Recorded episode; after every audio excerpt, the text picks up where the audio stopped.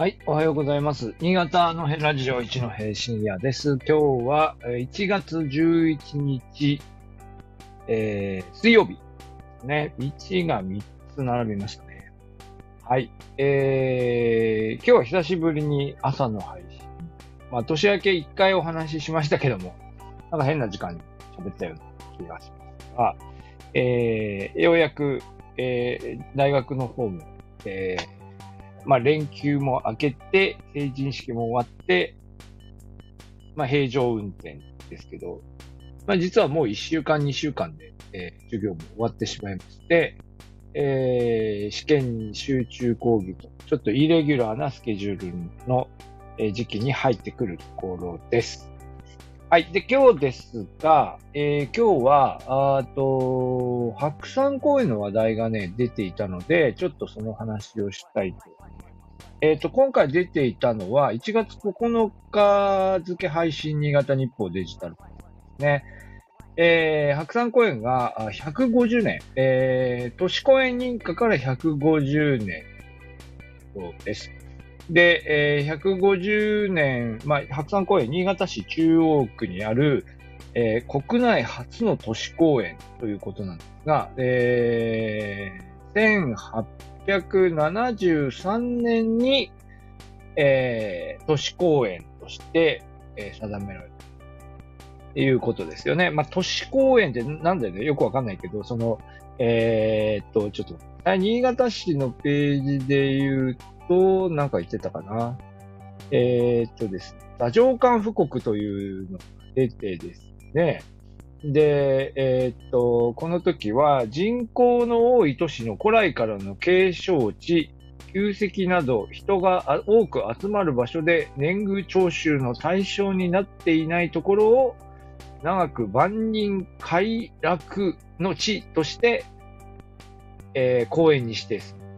えーいうことで、まあ、まあ、まあまあ、そのいいと、いい場所で、えーね、あの、私有地になってないところってことですかね。まあ、そういうところを公園にしていったということなんですね。で、これで25箇所ということで、えっ、と、新潟市のページによると、上野公園、浅草公園、えー水戸偕楽園公園、えー住吉公園、えー大阪府、それから厳島公園、広島県といったところが指定されているので、これと並んで25箇所ということなんですが、まあ、これでよく話題に出るところで、新潟市で、その、えー日本初の公園とか、日本初の土地公園というふうに言うんですけど、えーじゃあ日本初25箇所もあるじゃないか。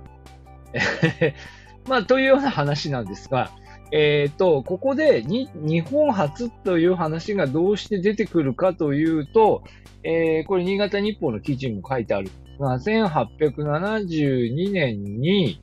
えー県令、まあ今の県知事ですね。県令の楠本正隆という人が、まあこれ今写真に入れてますけど、楠本正隆という人が、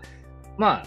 開港場にふさわしい、開港場って開港、まあ港を開いた、えー土地である新潟市にふさわしい場所として、えー公園を制定し、せ、せ、なんだ、えー設置しようと。えーいうことで、すでに1年前に造営を開始していて、で、その、その公園が73年、翌年に、翌年に、えー上野公園などとともに、えー公園に、都市公園に指定されたということなので、まあちょっと若干微妙な問題があるんだけど、まあ先にやってたよということでしょうね。えー、楠本正隆さんが先にやっていたので、やっていたので、えー、従って、えっと、まあ日本初である。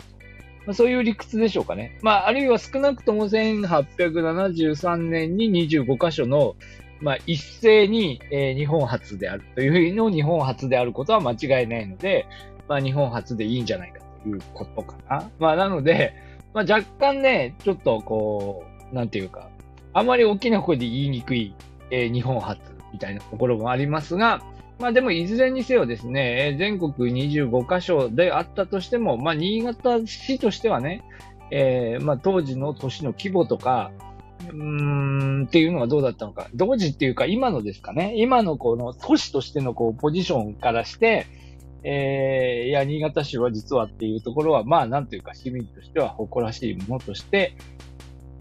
まあ取り上げたいというところもあるんでしょうね。だから割といろんな文脈で新潟市の、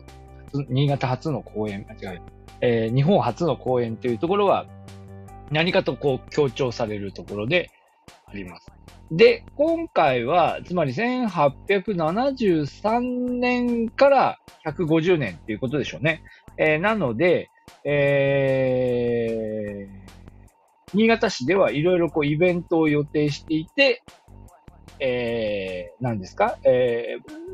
歴史を学ぶクイズラリー、夜間ライトアップ写真パネル展といったものを予定していると、えいうことだそうです。はい。まあどうでしょうね。皆さん普段白山公園って、まあね、ご近所の方はね、散歩したりするとは思うんですけど、まあ私もそんなに普段こう白山公園に行こうかみたいなことはそんなにないえー、まあ、以前、ラジオ塔っていうのをこれ喋ったことあったかもしれない。あの、ラジオが、あの、流れている、えー、塔がですね、えー、公園の中の、お破水池のところに立っていて、えー、これはまあ珍しいものっていうか、まあかつてラジオが普及する、普及、ラジオ受信機が普及する前に、まあある意味ラジオの PR として、こう、全国各地に建てられた、まあ、街角ラジオですよね。街角ラジオの一つなんですが、まあ、これが残ってるのは非常に珍しいもので、えー、まあ、それのことを調べたことがありますが、まあ、それぐらいかな。まあ、記事の中で書かれているのでは、あえー、明治天皇巡行の際に築かれた山とか、えー、蓮池、氷炭池、あと今写真に挙げた、えー、楠本健礼の像が、こう、ひっそりあるんですよね、この人の。あ、ったりとか、えー、昭和天皇が皇太子時代に植えた松の木。あ、あ、ありますね、あります。ねあります。それから中堅玉子といったようなものが、まあ、いろいろこう、ポツポツポツと立っている。まあ、そういう場所です。はい。えー、で、なんですが、まあ、今日タイトルに入れたもの、歌の話ね。これ今ね、その、白山公園の話をしようと思っていろいろ調べていたら、えー、と、うんとです、いつだ ?2019 年ですかね。2019年に、えー、と、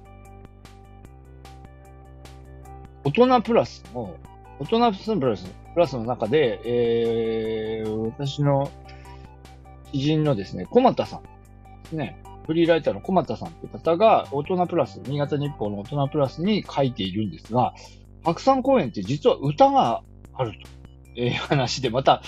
またこういう渋いところをですね、小俣さん発掘してくるんですけど、えー、っとですね、明治の、うん、40年頃、年中40年頃に、インド休憩、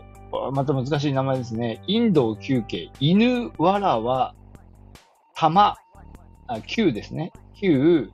えー、渓流の渓とか、インド休憩という人がいるんですが、インド休憩という人が、えー、白山公園という歌を、えー、残しています。いうことを発掘してきています。で、えっ、ー、と、この記事、2019年1月の記事ですが、この中では、えー、この白山公園という歌を新潟市の歌のサークルの人たちが歌っているみたいな。歌うの動きが広まっているみたいな。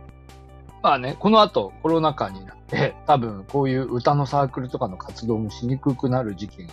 まあ長く続いたと思いますし、まあ今もまあいろいろやりにくいところあると思いますが、どうなってるかね、わからないんですが、白山公園という歌があるということが発掘され歌っている人もいるんだそうです。ちょっと検索してみましたけど、ちょっと音源はね、すぐには見つかりませんでした。えー、はい。で、えっ、ー、と、どんな歌かというと、まあ、春、夏、秋、冬、そういうわけじゃないのか。1番から春風吹けばお庭の上に雪、雪はとばかり桜が散るよ。チラチラチラ。こんな内容で、えー、まあ、チラチラチラ、ブラブラブラ、カラカラカラみたいな。こうそういう、えー、音の、音のこう、三連チャンみたいなやつを、重ねたような歌詞で、まあまあ、そうですね。あのー、そんな難しい歌っていう感じでもないんですが、えー、こういう歌が作られていたそうです。えー、で、このインド休憩さんという人は、えー、なんだ？と、えー、とで。まあ音楽家なんですよね。で、なんでこの人がこの白山公園の歌というのを作ったかというと、インド休憩さんは東京音楽学校を卒業した後、26歳の時に、えー、新潟高等女学校の先生になって新潟に赴任してきてるんですね。県立新潟高等女学校というのは現在の新潟中央高校になります。え新潟中央高校のであった県立高等女学校で音楽の先生をしている、いたときに、まあ多分ここの、えー、歌を作ったんですね。多分ね。えー、で、うんと、女学校近くの白山裏に住んでいたので、白山公園を散策した折に、僕が、曲想が浮かんだのかもしれない。まあ、ここは、あの、記事を書いた小股さんの推測で。えー、で、えっ、ー、と、で、えっ、ー、と、インドさんはもともと熊本県の人吉って言うんだっけ？熊本県の出身で、えー、後に熊本に、えー、熊本工場に、転任していますが、えー、まあ、熊本に戻るまでの間、新潟で2年間過ごしていて、その間にこの曲を書いていると、えー、いうことです。はい。聞いたことがないのでね、ちょっと歌ってみることもできませんけど。うん。で、えっ、ー、と、この曲は、えっ、ー、と、うーん、ああ歴史博物館館長の伊藤助之さん、67歳。あ、はい、伊藤さんって以前私もお会いしたことがありますが、伊藤館長、当時の、今、今違う方、2019年当時、えー、ニワトピアの館長だった伊藤さんが発見したと。えー、30年ほど前に、えー、新潟市史編纂室を、で仕事をしているときに、えー、明治39年に、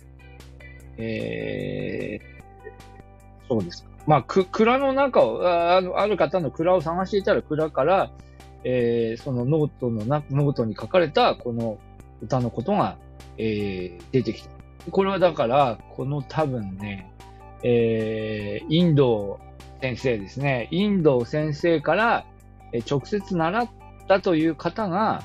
自分のその新潟工場で書いたノートをそのまま蔵の中に残していて、まあ、そこから発掘されたっていうこと。ええー、本当そうですか？で、それが、で、それをですね、えー、それを市史新潟の中で紹介している。伊藤さんが紹介しているんだけど、え、じゃあこの手書きノートにしか多分、こう、あれがないんですね。はい。で、えっ、ー、と、ここで記事に出てるのは田辺さんという、なので、えー、田辺、田辺房子さんという、で、田辺ノートって書いて、鍵括弧田辺ノートって書いてあるが、えっ、ー、と、この他にも、おと、えっ、ー、とですね、なんだろう。多分、多分いろんな歌をこのインドさんが作った歌、他にも多分有名な歌がいっぱいあるんだけども、それも多分書いてあるんでしょうね。いろんな歌のこう歌詞が、をこう、あの、授業の時に、あの、ノートに取っているんですよね。で、その中の一つに白山声があったっていうことなのかな。なのかと思います。はい。えー、まあこちらですね、えっ、ー、と、大人プラス2019年1月28日号に、えー、書かれていますので、まあデータベースなどを探する方は、でみるといいかなと思います。はい。えー、というわけで、白山公園は今年新潟市としては盛り上げていきたい